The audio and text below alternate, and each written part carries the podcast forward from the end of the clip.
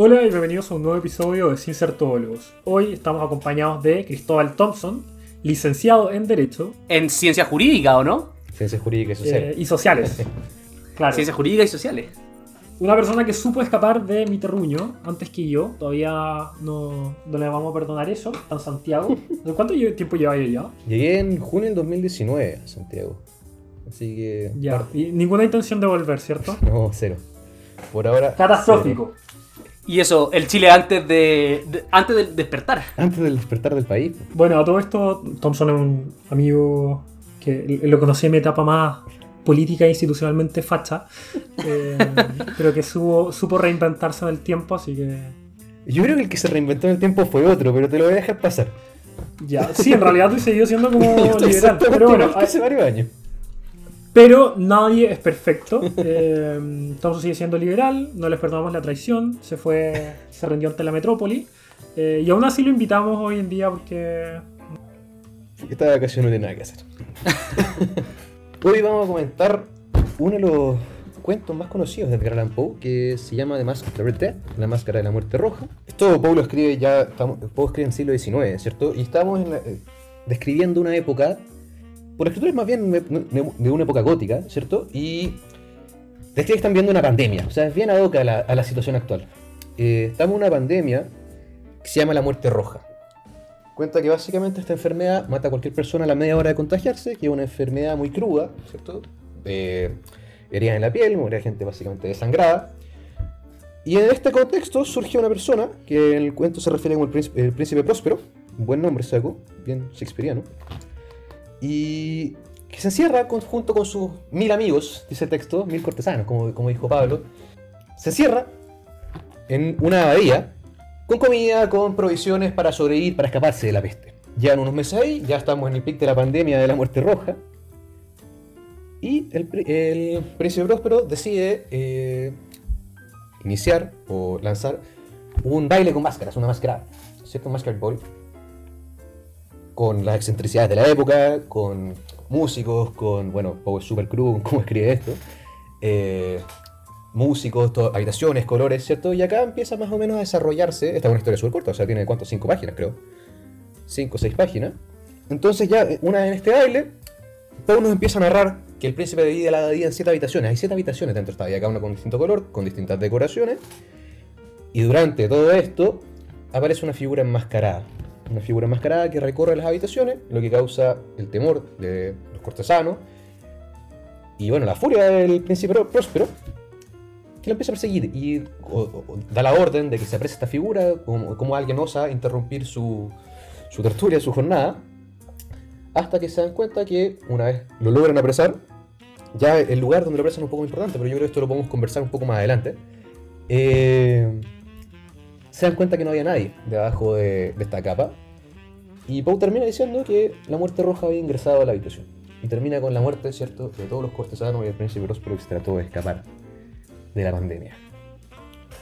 Eso es un resumen medio artesanal de esta historia, y yo creo que lo vamos a ir desglosando un poco. eh, primero, y acá dice que Pablo tiene varios comentarios. Estamos esperando es. el de Pablo. Podríamos comenzar a hablar un poco de la figura de Poe, de, como decías tú, un poco de, de su pertenencia a la tradición gótica. Yo lo suelo asociar a, a Frankenstein y Shirley y, y esta un poco afición tan descriptiva de las cosas. A mí me gustó mucho el primer párrafo, además siento que una bonita descripción de, un poco lo, lo crudo que es esta enfermedad. Y también el final es muy bueno, sentencia muy bien el tema de la, de la muerte. Como te De la inevitabilidad de la muerte, claro. O sea, Poe es una figura bien entretenida. O sea, quizás Pablo me, me vaya a corregir un poco más adelante, pero ya estamos en el siglo... No, no, yo no sé, yo no sé nada de Poe, así que mis aprensiones son respecto al texto mismo, que yo no, la verdad no lo disfruté particularmente. O sea, no compartiste el estilo, ¿no? Pero Sí. discutamos el estilo también, es bien interesante. el Sí, estilo, no, el estilo una cosa de gótico- estilo. Vale, partamos por eso entonces. O sea, Ah, no, a mí, a mí me pareció que era un lenguaje muy rimbombante, muy superfluo en algunos aspectos, pero sin que hubiera una... No me gustó poéticamente hablando, porque algo puede ser superfluo, superfluo pero muy poético y muy bien hecho. Esto lo encontré un poquito como... como kitsch, como forzoso, no sé cómo explicarlo, pero no me gustó para nada el estilo. No... Yo lo siento muy americano. ese, ese tema. Las expresiones, la forma que dice throw and foe y cosas así, repita a veces algunas de expresiones. para-. Por eso, eso mismo me llamó la atención. En general, cuando uno lee algo que es más así, más decorado en cuanto a más rococó, eh, hay que tener mucho cuidado con el lenguaje, con las palabras usadas. Y varias veces repetía palabras que per- hacía que se perdiera el ritmo del relato, no sé, no. La verdad no me gustó estructuralmente y artísticamente. Me gustó bien poco. Me quedé con una sensación como que no. Que algo que en general me pasa con, con autores de este tipo. No es el primer texto que me da esa sensación, como que no me. No me convencen en general. No, Claro. yo insisto que ese es como el corte del romanticismo eh, como americano y también hay algo, obviamente, voy a sacar a Lovecraft porque ya era inevitable que hablar de Lovecraft. A Thompson le gustaba mucho También soy. Poe, pero yo... No, Lovecraft también soy muy fanático, o sea, no. Lovecraft. Es, es tremendo. Eh, y también tiene, yo siento de una manera distinta, porque Lovecraft tengo entendido que es mucho más- muy, muy posterior, entonces no está tan, de cierta manera, añejado quizá Claro, o sea, como el, como el estilo tan gótico, tan, tan adornado, por ponerlo de alguna forma, tan quizá repetitivo, como decía Pablo, como Poe. Pero, pero no, yo, a mí me encantó, lo discutimos un poco antes de comenzar a grabar. O sea, sí resonó en mí varias, algunas de las expresiones eh, o la forma de narrar algunas cosas. yo creo que tiene que ver con lo que mencionas tú, que esto es. eh, que de hecho se, se relaciona con lo que dijo Pablo, que esto es literatura americana. O sea, yo en general soy harto más fanático de la literatura británica, que también se comenta harto en este, en este podcast, ¿cierto? Pero. Hay harto Shakespeare en Poe, además. Eso, sí, de hecho, Amontillado el, de también, hecho, por eso comenté, el mismo nombre de Próspero eh, es shakespeariano. O sea, de, de ahí, saca, de ahí hay, hay una influencia bastante poderosa, pero Poe, este cuento yo creo que es una manifestación muy clara de lo que es la literatura gótica, ya por lo mismo que es eh, la descripción de las habitaciones, que eso es una de las partes centrales de la historia, el hecho que sea en una abadía, que eso ya por excelencia, está- esto es por excelencia en, en los escritos de esta época.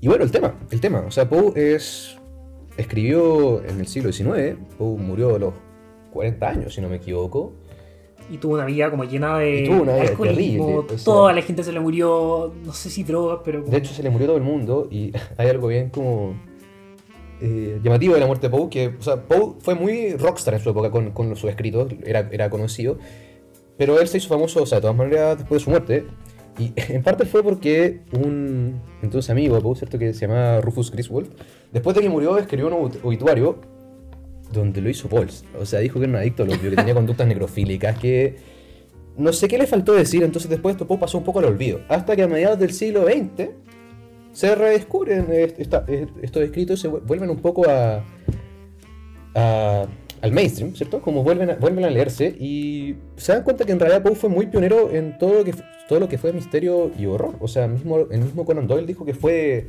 Poe el, que fue Poe el padre de- del misterio, que o sea, no, no podríamos tener... en- Claro, la, la ficción de detective. La ficción de detective. que es el padre de los detectives, de la investigación y... y esta, de ese género.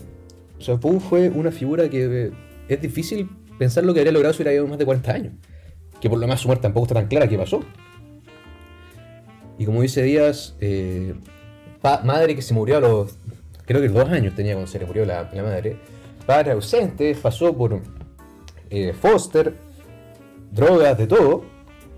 Y de hecho, algo que tiene que es bien. que es una de las interpretaciones que se hace este cuento en particular. Porque ya, este, este cuento, eh, la, interpretación más clásica es como un, me- un memento mori, ¿cierto? La inevitabilidad de la muerte. Recuerda que vas a morir, no tienes forma de escaparte. Pero Poe, que es algo bien característico, eh, Poe no era muy fanático del didactismo en la literatura. O sea, si la historia tiene una moral, Poe no, no te dice cuál es. Entonces, esto, esto da mucho. Es, algo muy similar a lo que pasa. Me voy a adelantar a la referencia. Es algo muy similar a lo que pasa con lo que escribe Tolkien, que todo el mundo lo trata de llevar a su, a su campo, ¿cierto? La alegoría. La alegoría de Tolkien, cuando Tolkien también era bien crítico. O sea, Tolkien es abiertamente, anti-alegoría. bueno, yo fui un poco más diplomático. Eh, O sea, no, a ver. Ojo que él distingue, ¿eh? no Sí. vamos a entrar en eso, pero él distingue en realidad porque dice que toda historia de cierta manera es alegoría de la verdad absoluta que es Dios. Pero. Pero claro, en el sentido de alegoría más burdo el término, en un sentido más profano, pero claro. eh, o sea, detestaba la alegoría. nu- nunca mencionó que el anillo era el Estado, ¿cierto? Eso, eso, eso yo, ¡Ah, no! ¡No era! No, no, Sauron no. Era el socialismo. Sí, esa, esa es tu interpretación. Eh, Yo pensé que Saruman era el servicio de impuestos internos. no, de hecho, la, la, la muerte roja era el servicio de impuestos internos, claro. o sea, Era el IVA. Por eso la muerte Sí. roja era el IVA. Y por eso estaba.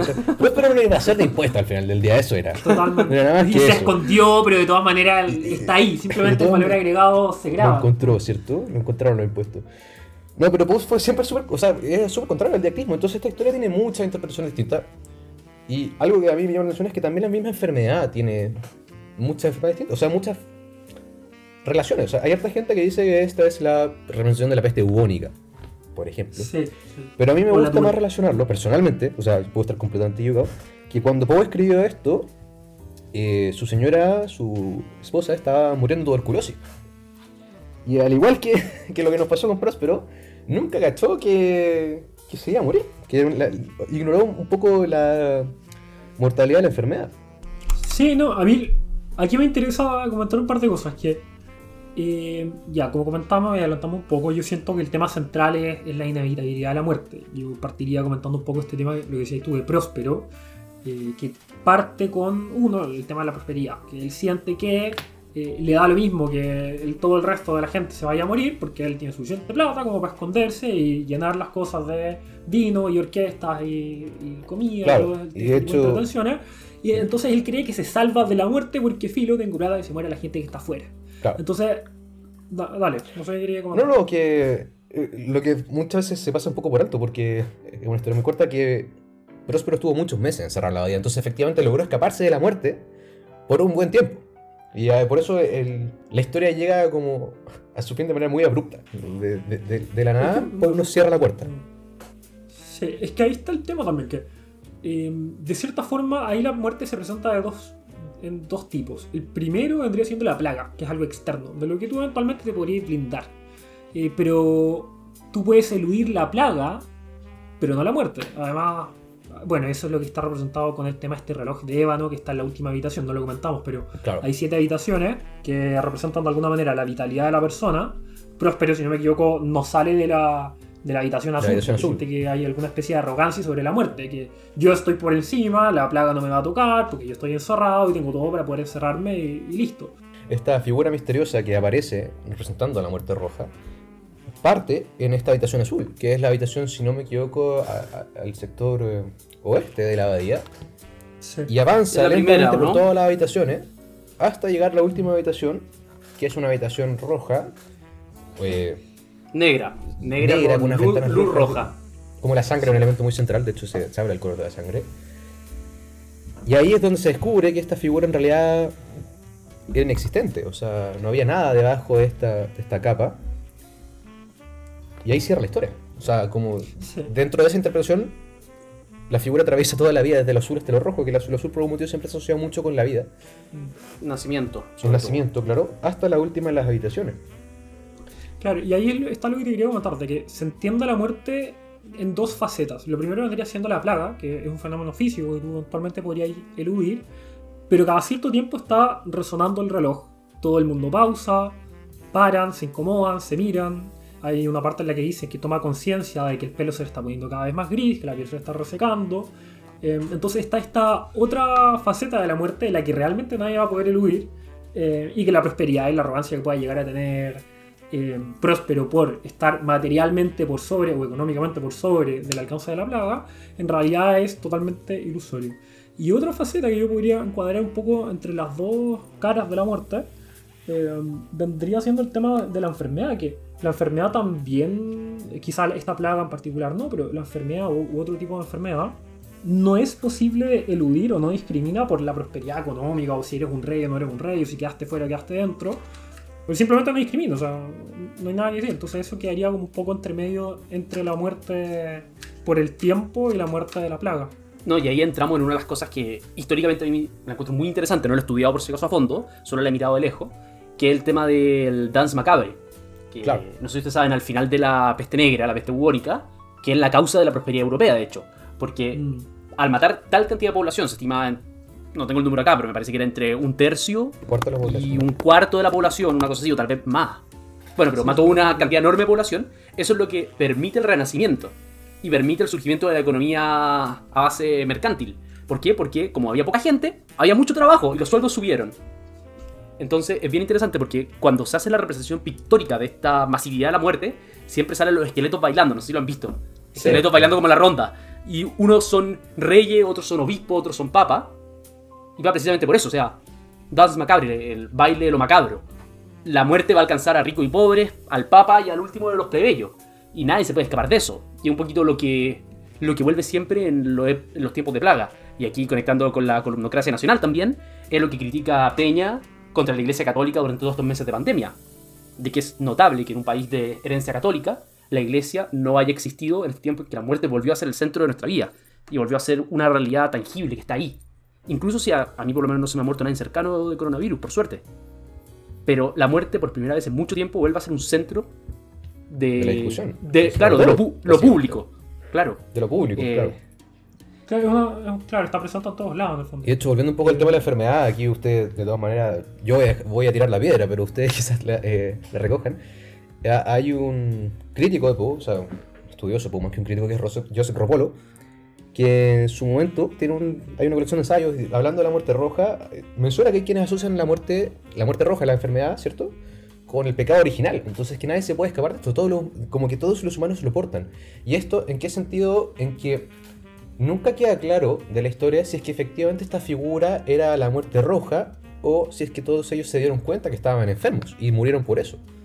Entonces por eso se hace este vínculo Mm. con el pecado original de que finalmente todas las personas portaban este virus y que el virus decidía, o la, la plaga, y decidía cuándo manifestarse. Y no- nunca, se, nunca se les purgó, ahí me pierdo un poco los términos, por eso eh, eh, Sí. me rindo ante su Sí, sí. conocimiento en esa materia. No, no, yo quiero, antes de, de saltar sobre eso, quiero comentar algo que había dicho Pablo. Que yo, una de las interpretaciones también que he leído este texto es que el rey próspero, o el, o el príncipe próspero, pasa a ser una representación de toda la época medieval y, y todas estas otras cosas que luego llegan a acabarse, no sé, como una especie de alegoría histórica más que otra cosa. Ah, que la peste es un simbolismo de la peste negra matando la medievalidad. Eso. Como una transición. Exactamente, como que llega, claro, que llega a matar Perfecto. todo ese viejo mundo. Eh, que hizo lo posible por blindarse, por esconderse, y de todas maneras lo agarró de todas formas. La peste negra es un tema muy interesante porque culturalmente cierra etapas constantemente.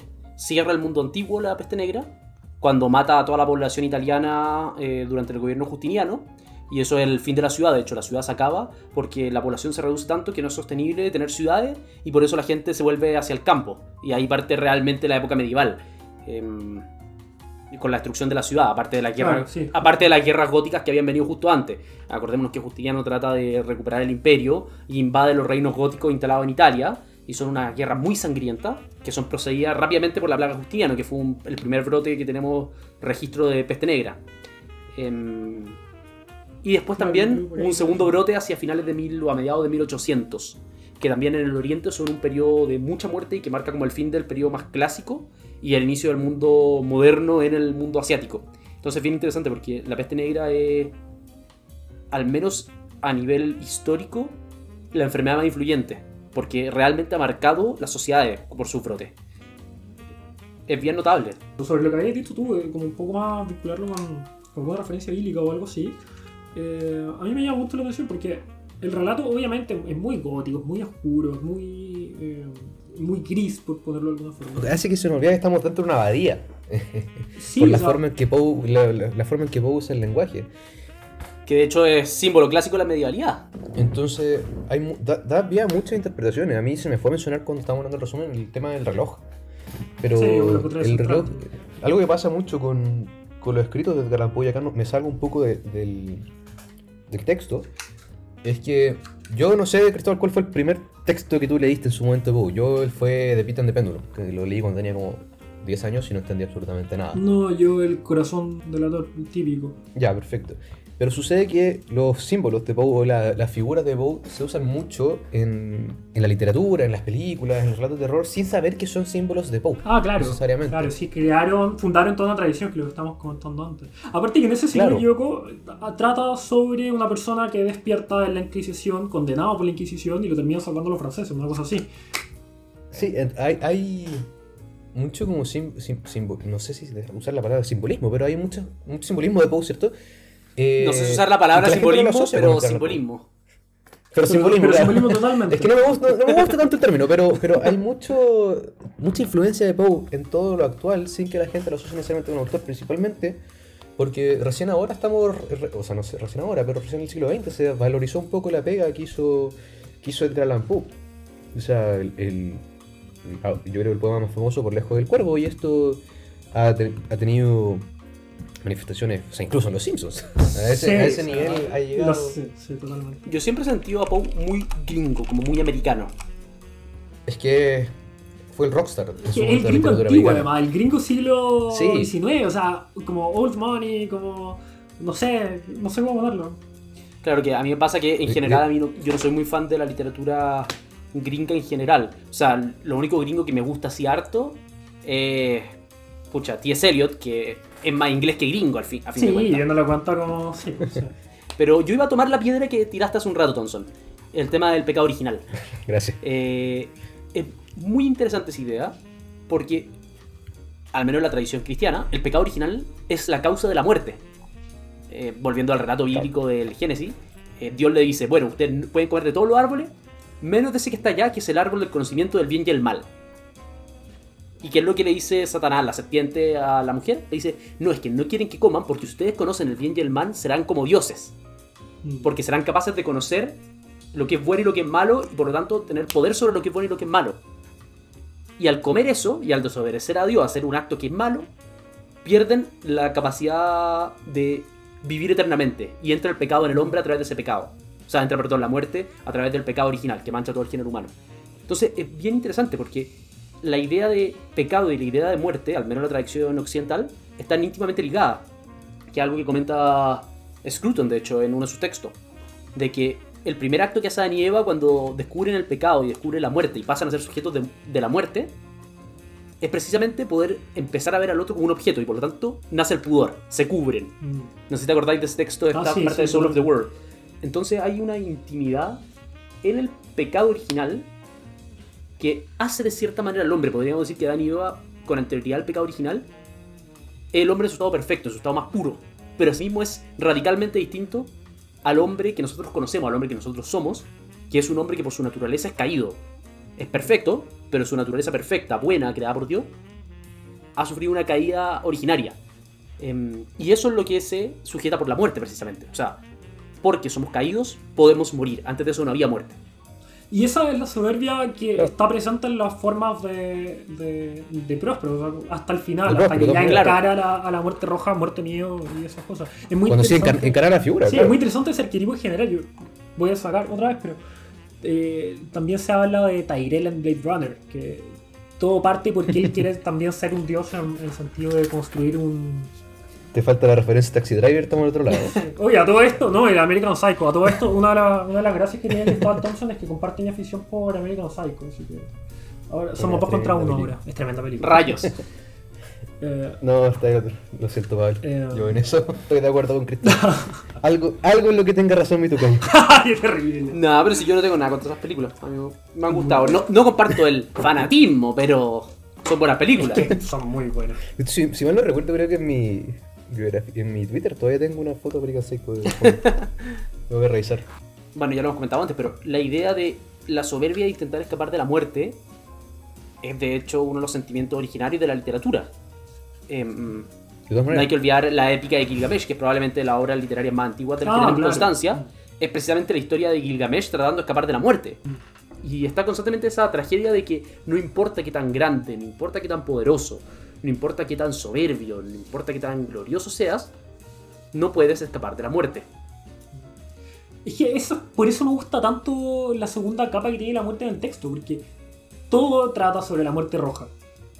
Pero el texto está transversalmente diciéndote como ya, incluso aunque sobreviva la muerte roja, incluso aunque funcione el plan, incluso aunque todas estas otras cosas, está el reloj ahí atrás. Y está sonando y recordándote que el tiempo va a llegar y no hay muro que te esconda de la muerte por el tiempo. O sea, de hecho, eso, es lo otro. O sea, esta abadía que los, los estaba protegiendo de la plaga finalmente se convirtió en la cárcel que lo encerró con la otra cara de la muerte. Porque tampoco, o sea, en, el último párrafo, eh, tampoco te dicen, o sea, no, deja, no, es específico que mueren por, por la plaga. Solo dice que mueren y se hace referencia a que la, muerte roja estaba en la abadía, o que fue, estaba su presencia. Pero la última referencia es al reloj y que la muerte roja, finalmente, la plaga, tuvo dominio sobre todos. Pero no, no nos vuelva a describir como esto está sangrando por los poros, no es tan, no es tan crudo como los primeros, los primeros párrafos del texto. Entonces, la figura del reloj eh, es espectacular. O sea, yo igual me quedo con eso, harto más que con la figura de la plaga. Completamente. Y una es bien interesante porque una lectura más cristiana del, del texto sería. Bueno, yo creo que por eso no impacta tanto, pero como para un católico no es tan terrible en el sentido de que la abadía sí termina por salvarte de, de- Claro. de todo esto. O sea, Claro. después de todo, la muerte a la luz de la religión es muy distinta como de lo crudo que lo transporta, o sea, que lo, que lo transcribe, o sea, lo escribe Poe. O sea, como que no está ese consuelo en Poe. Ahí hay todo un tema, porque yo no sé si Poe era creyente, cristiano o algo. em, por, la, por el tiempo en el que vivió, de- debe haber sido al menos formalmente creyente, porque si no, las cosas eran más complicadas. Sería un problema. Claro. entonces. Bueno, aunque no tanto, porque Estados Unidos en los 1800 uno igual podía ser agnóstico o ateo y no creo que tuvieran funado. Poe funado. Pero es interesante porque la última sala, que aquella sala que representa la muerte, no tiene ningún atisbo de la esperanza. No hay esperanza en ello, es una sala oscura, con un color sanguinolento constantemente, con un reloj macabro al fondo, donde la gente no entra. Donde la gente trata de esquivarla, trata de evitarla. O sea, Por eso, finge que no existe, ¿no? Y el reloj está ahí recordándole Claro. cada cierto tiempo como... Como el reloj para mí es Sí. la imagen perfecta del... eh, recuerda que vas a morir. Que, está, Sí. que la mencionó Thompson al principio. La clásica historia de, claro, Mori, claro. Mori, el, el general romano triunfante con la cara pintada de rojo, que era el color de los dioses, montando con un carro y trayendo la multitud de esclavos, esclavas, mujeres y líderes enemigos que van a sacrificar en la roca en la ciudad eterna de Roma, con un esclavo, que es precisamente el hombre más bajo de todo, recordándole a la oreja constantemente, te vas a morir.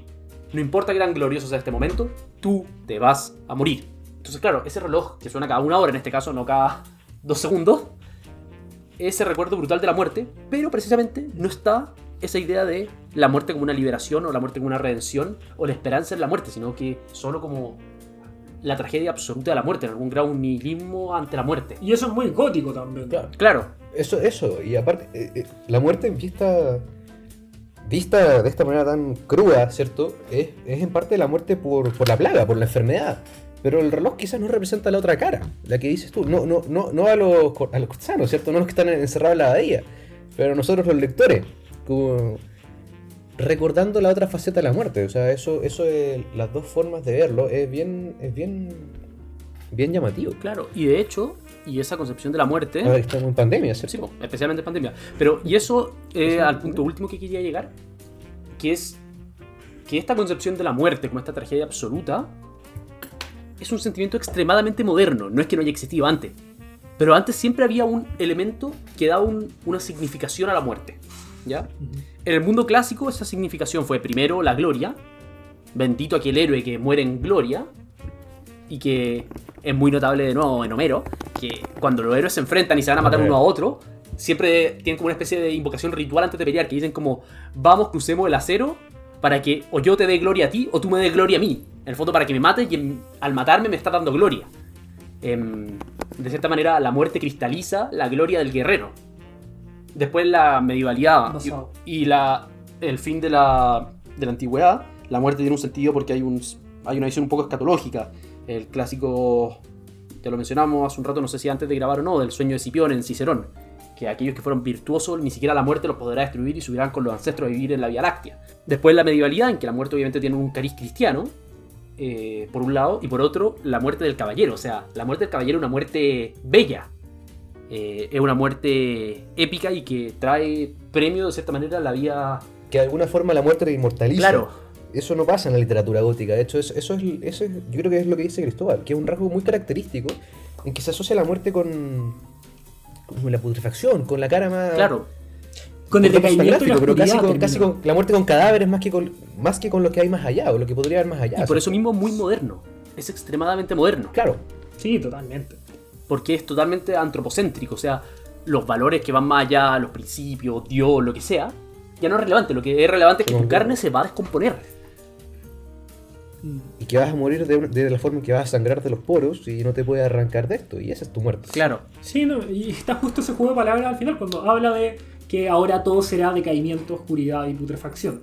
Es una descripción totalmente física de la muerte. Eh, Hay un poco una tragedia desconsolada también, un sentido más subjetivo, pero, pero se acaba ahí. Pero muy poco. Sí, de hecho, eh, algo que, menciona en este último párrafo es que eh, una vez que se revela esta figura y que mueren los cortesanos, el reloj para. O sea, el reloj muere con ellos. Claro. No, eso es súper bien. No, no me había The. Life of the Ebony Club went out with that with them, creo que si no me acuerdo, pero eh, con el último cortesano muere el reloj también, o sea, ahí, ahí queda la muerte y en eso quedamos, o sea, quedan los cadáveres y no hay nada más. Y de hecho. Porque termina. estas distintas interpretaciones de la muerte yo las veo muy reflejadas en, en la doble muerte que fue coetánea de El Quijote y don, ¿cómo se llama el verdadero nombre? Alonso Quijana. El final del Quijote es notable en ese sentido, en que él está en la cama muriendo y Sancho le dice como, pero ¿cómo va a morir usted? ¿Cómo vamos por más aventura? Y él no, pues él no muere el Quijote, el Quijote muere antes, lo épico, lo glorioso, muere en su mente. Y la persona misma física muere en la cama de una forma bastante cristiana en algún grado. O sea, de hecho, la muerte del Quijote es una muerte que es muy bonita, muy apacible. Curiosamente, muriendo el caballero, muye- muriendo eh, la leyenda, tiene una muerte bastante cercana a lo que es el concepto cristiano de muerte. Claro, pero aquí ya estamos hablando de la muerte biológica, a secas. O sea, estamos hablando de el cese de la, casi que la definición jurídica, como el cese de las funciones biológicas y hay que Notable referencia. Eso estaba pensando que en realidad nos- a nosotros. A ver, Referencia penal, no sé si fue de agrado. no, ya me voy de este podcast. No, no pero, pero totalmente, o sea, resuena mucho más en el espíritu de nuestra época este sentido de muerte de, de Poe que, que cualquier otro que sea mucho más clásico. Eh, hace poco vi una persona, bueno, eh, un tema un poco más, más oscuro, pero básicamente pensaba como en la pérdida de un amigo. Y decía, reflexionaba, todo esto en internet por si acaso, y reflexionaba como que lata que mi amigo no alcanzó a ver Avengers, el final, que lata que mi amigo no alcanzó a consumir este juego, que lata que mi amigo no alcanzó a hacer esto, ¿cachai? Eran solo experiencias de consumo. Y lo encontré totalmente tétrico, a pesar de que para él, para él era un consuelo, ¿cachai? No, claro. Eh, Eso por un lado, y lo otro es que, que claro, eso también, el reloj suena para nosotros también, fuera del texto, o sea, nos alcanza o no nos alcanza el coronavirus, el, el reloj sigue haciendo sus pausas. El reloj sigue fondo, sonando. Claro. O sea, la plaga va a pasar, la pandemia va a pasar, y el reloj va a dejar de sonar con la pandemia ahora, en un año más o en 90 años más, no sabemos. Pero eventualmente va a dejar de sonar. no, yo que estuve de cumpleaños un poco, un par de días. No, tú ya tenés como 90. Sí, tú viejo. Sí, ya te estoy alcanzando. man. Bueno, eh, pero claro, también los cumpleaños y el año nuevo sirven para un poco pensar en eso, que te vas a morir, o sea, el tiempo no está parando. Te alcanza la pandemia, no te alcanza la pandemia, tengáis más salud, no te hayas accidentado. No hay muro que le esconda de- el tiempo. Yo creo que esa, en parte este, este, este cuento, esta historia, eh, uno lee muy distinto dependiendo de la concepción que tenga de la muerte o del, del- de lo que hay más allá. O sea, claramente la interpretación de Pablo eh, es distinta a la mía, es distinta a la de Cristóbal. Y quizá una persona atea completamente lo va a leer como lo peor que le podría pasar a cualquier persona, o sea, morir. ¿cachai? Claro. No. O peor todavía, Por eso quizás no me gusta nada. tanto desde chico. Vea un fenómeno, ¿Ah? que- o peor todavía, quizás algún, este- Quizás no tiene algún nada. materialista, claro, pero, pues, morir, Sí, se descompuso un estado complejo la materia, pero no hay nada, no hay nada allá. O sea, O la lectura contraria, de que no mueres realmente, sino que simplemente cambias de forma. Claro, partiendo porque nunca estuviste vivo, yo creo, pero. Claro, por el discurso Pero- medio entre cientificista y New Age, que es como un concubinato medio curioso, pero bastante común hoy en día. Entre el, el yoga y el budismo, y que soy espiritual pero no religioso, y que somos todo energía y la madre tierra, pero al mismo Claro. tiempo solo creo en la ciencia. Y tampoco entiendo la ciencia. Es un. es un- Eh, es, una- es un fenómeno extraño. Yo creo que. A mí me agrada que Poe esté viendo un resurgimiento en la popularidad, pero no sé si. La, no sé cuánto va a pasar hasta que pidan cancelarlo. Bueno, No, pero a, to- haber Ya. pasado. a todos nos van a cancelar. La ¿Ah? única certeza en este mundo es los impuestos, la muerte y la cancelación cultural. la cancelación. O sea, el reloj de cuánto te van a Claro. funar. No sé, yo al menos no he pagado impuestos desde el 2005. Espérate, me- el servicio de impuesto interno me está tocando la puerta. Ya viste lo que le pasó a Próspero tratando de arrancar del Estado. No, que leí el Señor de los Anillos y dije, no, sorry, no. No le pago más. En cualquier caso, la, la mejor narración y yo creo la mejor concepción moderna de la muerte, o que yo he leído al menos, siempre va a ser la de Miguel de Unamuno, que es notable, tanto en el sentimiento trágico de la vida, como en ese breve, la breve entrevista de, de el final de Niebla entre, ¿cómo se llama el protagonista? Augusto, ¿no? Sería interesante comentarlo. Ese hay que no. comentarlo, pero esa frase final de rápido. tú morirás, Dios dejará de soñarte, eh, es simplemente brillante, porque es la desesperación máxima del hombre que quiere buscarle un sentido más allá a su vida, pero que todo el mundo le dice, dejarás de existir, como te vas a acabar. hasta aquí llegamos. Claro, y es muy notable porque es esa sensación como de existencialismo, de, de deseo existir. Más que el, el nihilismo que se ve un poco más en Poe. Poe es una aproximación como resignada. Mientras que la, De todas maneras, de todas maneras. la visión eh, humana es justo lo contrario, una visión de desafío. Es como, yo no quiero esto, por mucho de que pareciera ser que es así, yo no lo quiero y yo reniego de esto constantemente. Es bien notable, porque muestra las dos sensibilidades modernas.